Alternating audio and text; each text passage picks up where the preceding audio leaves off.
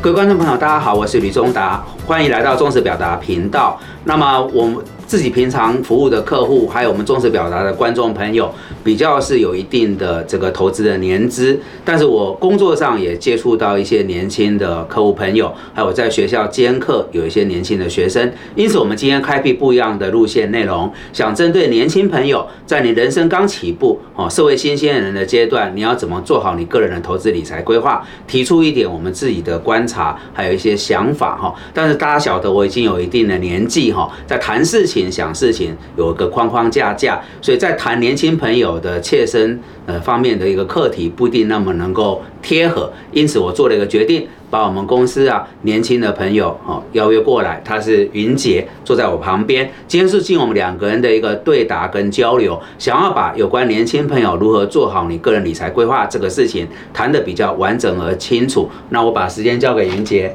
谢谢副总。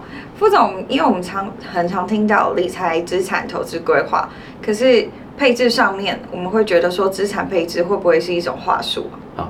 我想云杰这个提问是很合理的，因为金融业者这么多，大家要做生意，很容易有一些诉求就被。呃，各位认为是一种话术，不过我想打破这个迷思。事实上，如果大家去想，人这一生有太多事情都跟财务有关，所以你越年轻的时候做好规划，会有利于后面人生的一个发展。我在这里提出个完整的蓝图跟路径，就是所谓的理财金三角。这个理财金三角第一层打地基的是保障规划。第二层是储蓄规划，我们建议就是以美元储蓄险或是美元定存为主。第三层就是投资规划，那当然就是统一证券从创立至今啊，我们最熟悉的平台。那如果你能够做好这个理财金三角的三件事。哦，这个保障规划、储蓄规划跟所谓的投资规划，至少在你人生的一些财务上的安排，就有很好的基础。至于里面是什么细节跟内容，待会再来完整跟各位做报告。云姐，您觉得呢？像副总您说理财金三角这么的重要，那想要听副总其实个人的经验，在副总几岁开始的时候是开始做储蓄，开始做规划。好，这个讲起来就有点悲情了，因为我二十二岁啊，大学毕业，二十四岁从军中退伍哈，当时我已经打算去美国念书。但是因为各种因素啊，没有顺利成型，所以从我起心动念要留学到真正出发去美国呃求学，中间延宕了七八年。那七八年就落在一个心态，想说反正就要去念书了，工作就有一搭没一搭，换工作的频率也比较高，也没有存到什么钱。那这是我的切身之痛，也因为走过这一段比较呃负面的经验，会高度建议各位年轻朋友，就刚刚提到，既然有统一证这么好的一个大财管财富管理的平台，要越年轻越早规划，呃越好哦，不要步我这个呃后尘。那可以一开始先从呃储蓄跟保障这两件事情来启动，那慢慢的呃您熟络了，然后也有在我们统一证券您就可以信任的伙伴，再进入到呃最高阶这个投资规划的部分。来，云姐。那其实刚听到副总三十二岁才开始做规划，那我们应该要更有信心。对，因为像副总他呃有提到说，理财金三角第一个阶段是保险规划。那我们在呃社会新鲜人刚出社会的时候，我们也还没有存到人生的第一桶金的时候，我们就可以开始做保险的规划吗？嗯，好。保障规划的部分，我把它切成这个他益型跟自益型，这很复杂。简单来讲，就是你的保单受益人写谁，写他人他就他益型，写自己就是自益型。那切点就是四十五岁，高度建议各位年轻朋友，你从学校刚毕业哈，到四十岁左右这二十来年左右，就是以。呃，他益型保单为主，这中间包含定期寿险、终身寿险，还有意外险。那为什么会这样想事情呢？因为在人生的早期阶段，最怕的就是你成家立业，你要承担责任，可是突然有个意外啊，身故。造成啊这个家人比较大的财务负担哦，所以呃初步我想保障型规划，我们谈的是生老病死残哦，残是指失能，所以在四十五岁以前，各位年轻朋友你就以他一型为主。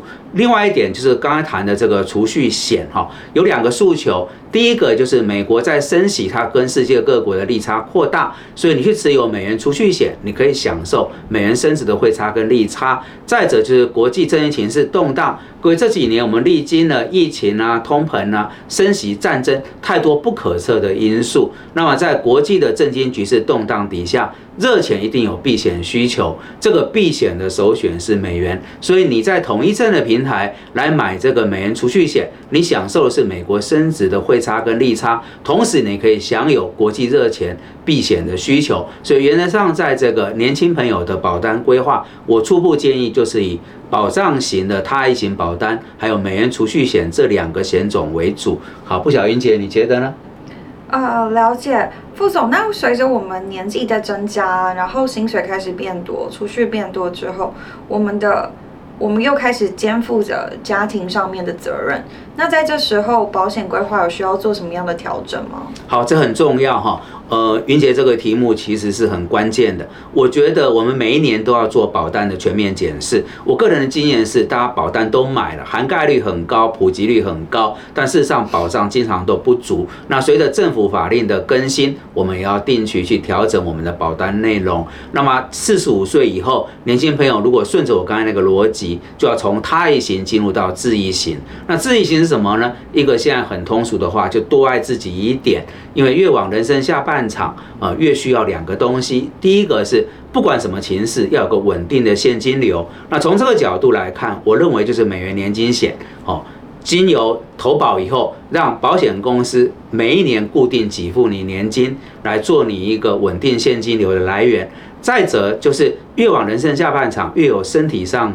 的一些意外或是疾病等等，这中间可能是重大疾病险、失能失智险或是实支实付看护险。所以两个逻辑，一个就是年金规划掌握稳定的现金流，那么在自行保单的部分，受益人填自己享受的是在人生下半场晚年的医疗保障。这大概就是四十五岁左右我们来做的一个相关保单的规划跟安排。不晓云杰觉得呢？那已经有保障型保单的规划的时候，我们如果又有另外一笔钱可以拿来做投资规划，可是金融商品这么的多。我们要从哪里开始进入会比较好？就刚刚谈到理财金三角的最上层投资规划，这是里面最复杂也是最困难的。那我用我自己的经验来谈哈，我说我起步比较慢，是三十二三岁才开始有这个投资呃理财的行动。那当时我在投信，我就是用定时定额去买基金跟 ETF。我建议各位年轻朋友可以餐桌，因为这是最简单的切入角度。那当然你可能问我说买基金还是 ETF 呢？我觉得。如果以各位在刚呃进入社会没多久，你的财务实力不是那么丰厚，先考虑被动式操作，ETF 的成本比较低。但是假设你要选基金的话，我提一个傻瓜投资方法，就是你去挑那个同类型基金，它在不同的时间周期，它每一个周期里面绩效都排在。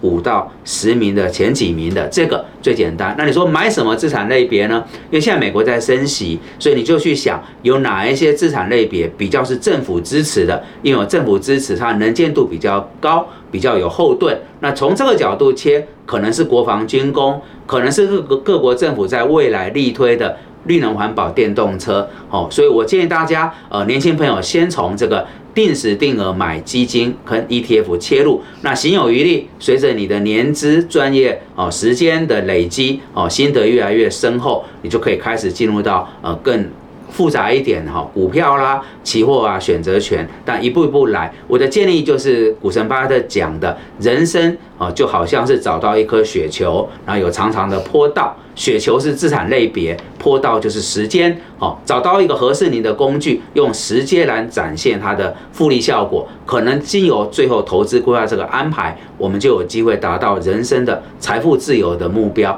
以上是自己走过来一点心得。好，我们把时间交给云杰。其实透过今天的讨论，我们就是想要听见统一观众他们的更多的资产配置的经验和想法，所以可以在下方留言让我们知道哦。是感谢云杰哈，那如果各位觉得我们今天所直播的内容有助于您的判断的话，敬请帮忙按赞、订阅、分享跟开启小铃铛，感谢大家的参与，谢谢大家，拜拜，拜拜。